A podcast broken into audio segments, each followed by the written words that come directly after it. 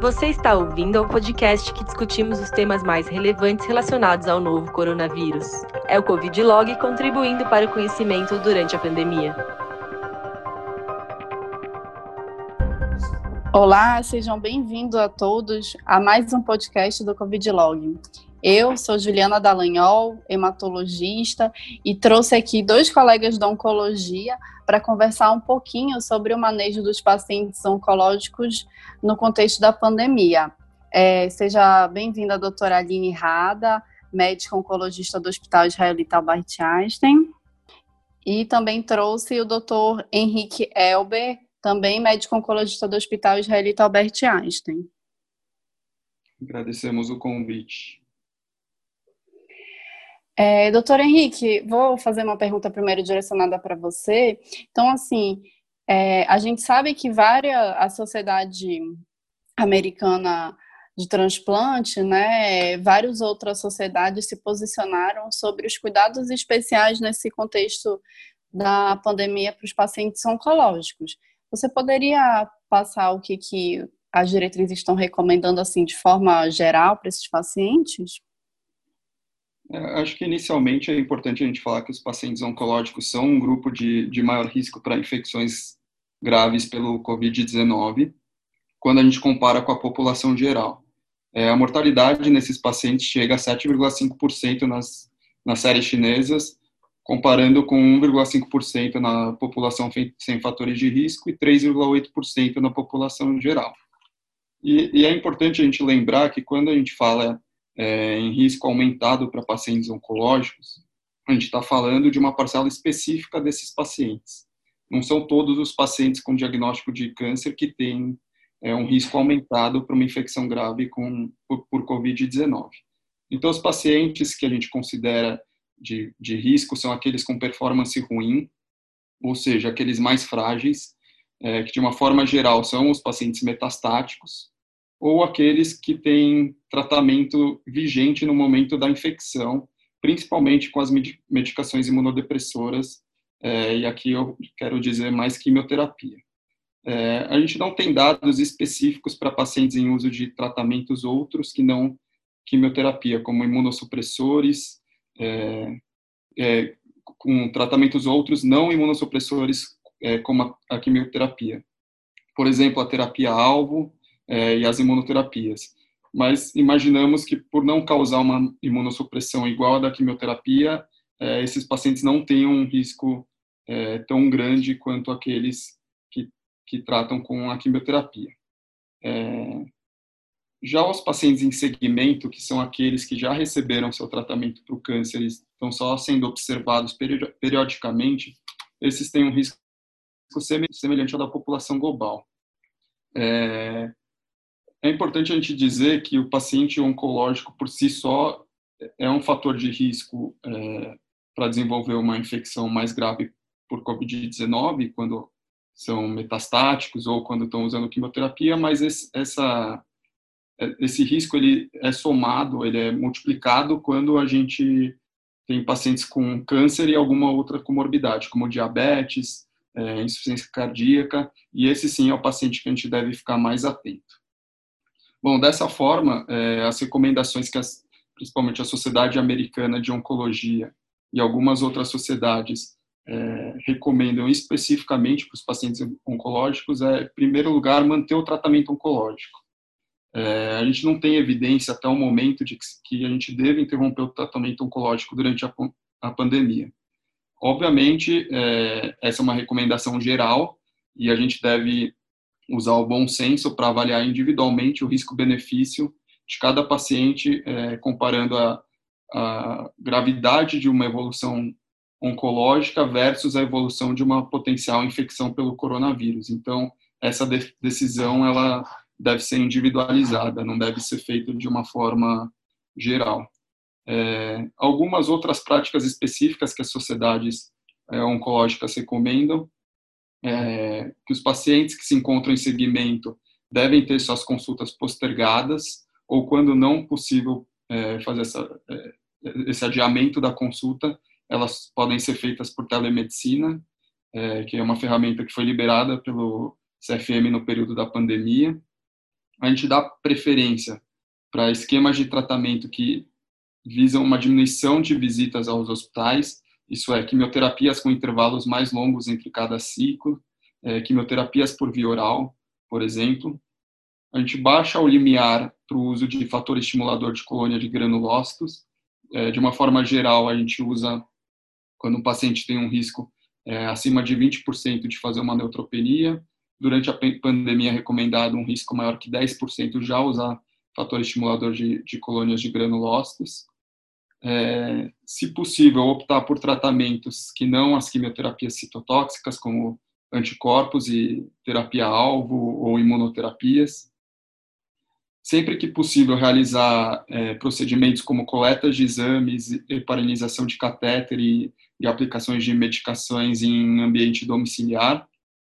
É, em relação às cirurgias de grande monta, cirurgias é, grandes, a gente procura adiá-las quando possível, dando preferência para tratamentos outros, como neoadjuvância, é, e claro que individualizar também nesse caso, se é uma cirurgia urgente, é, não tem uma solução outra além de, de fazê-la. E de uma forma geral, tumores bastante iniciais, precoces, a gente recomenda que que essas cirurgias sejam atrasadas, olhando individualmente também para não prejudicar o paciente. Certo.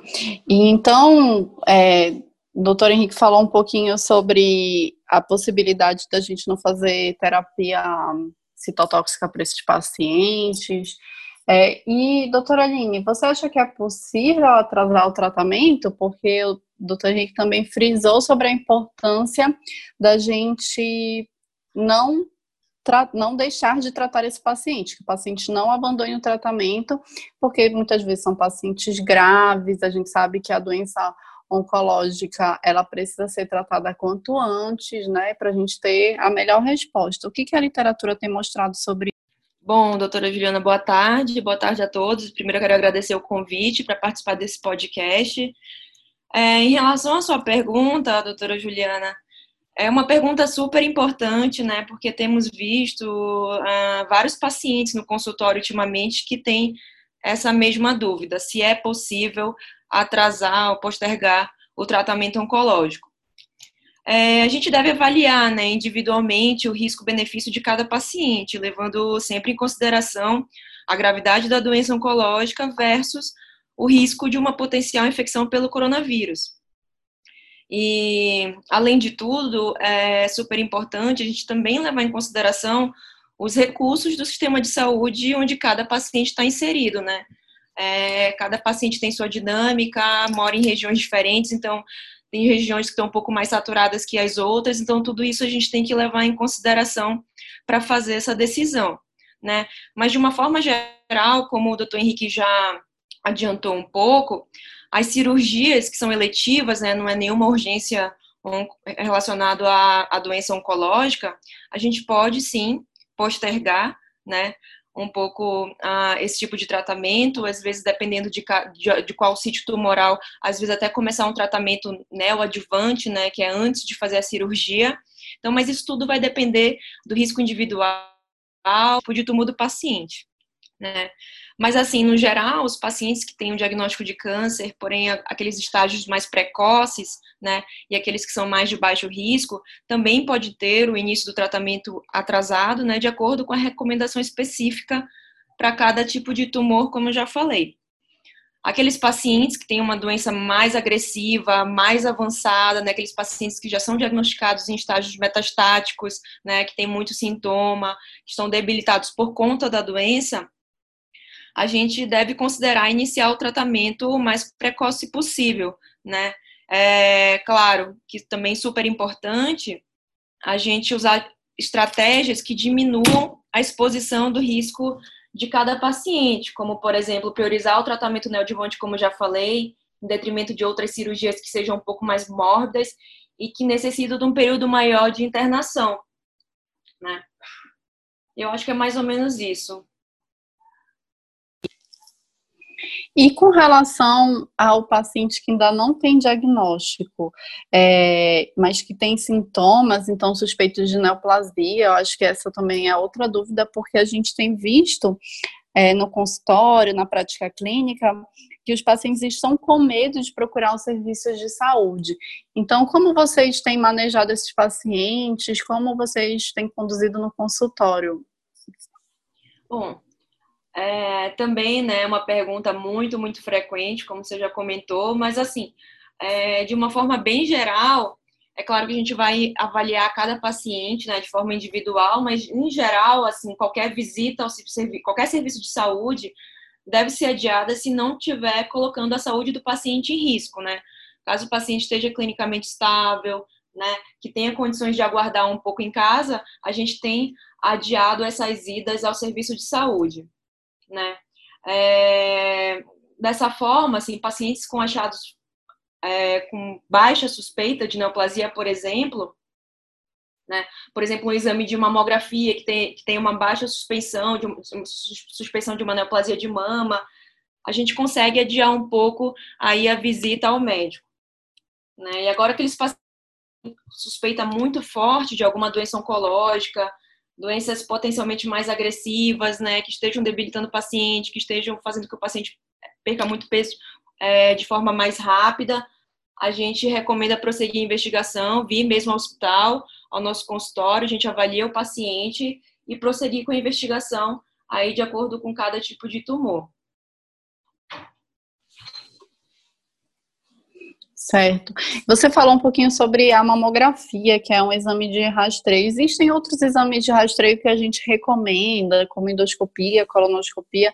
O que a sociedade tem falado é, desses exames no contexto da infecção pelo coronavírus, né, da pandemia atual?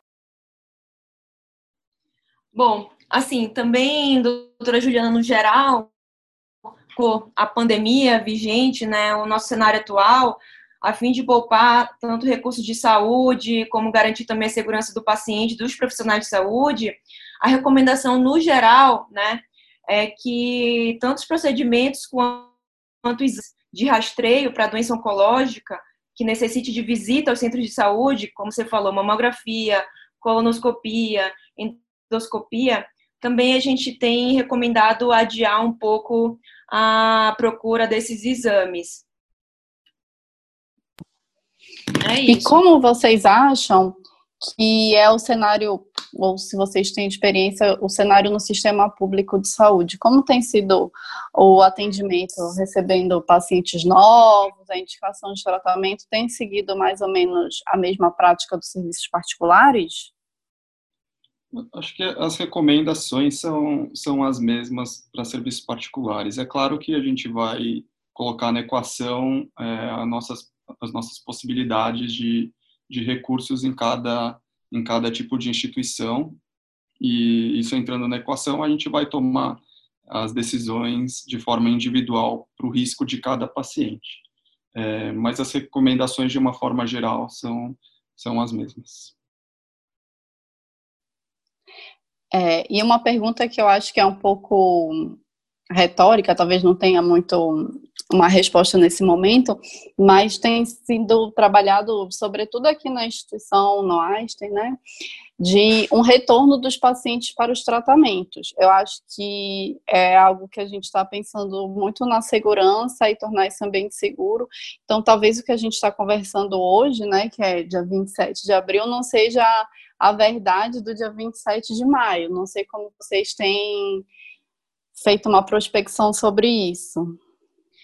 É, na nossa rotina, doutora Juliana, a gente tem avaliado semana a semana, né? De acordo aí com ah, os casos da, da pandemia, de acordo com, com cada tipo de paciente, a gente tem avaliado de semana a semana.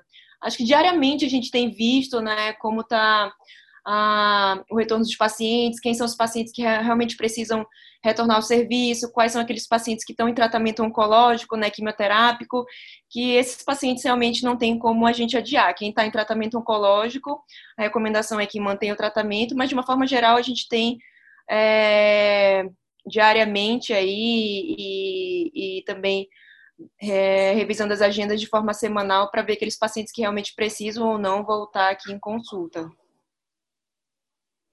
Perfeito. Queria agradecer, então, doutora Aline, doutor Henrique.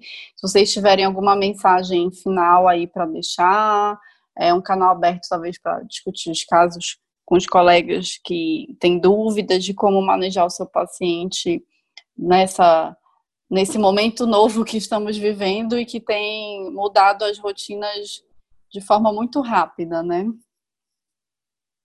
Exato, doutora Juliana, de, de uma forma geral, a gente agradece aí o convite para participar desse podcast. Eu acho que é super importante a troca de informações, né? A gente está vivendo um momento muito delicado, né?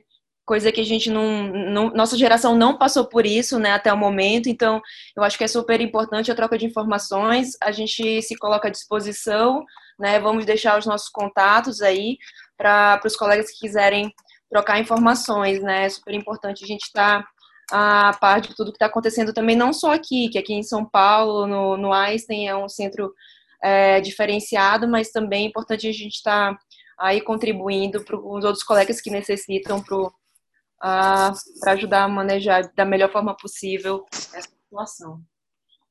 É, agradeço o convite também, reforçando as palavras da doutora Aline. Acho que está todo mundo aprendendo ao mesmo tempo com, é, com essa doença agora e temos poucos dados de literatura, então a melhor maneira da gente lidar com isso é, é conversando e, e é, com outros médicos, com outras especialidades e, e, e, é isso. Agradeço o convite. Então, mais, mais uma vez, obrigada e até o próximo podcast da Covid Log.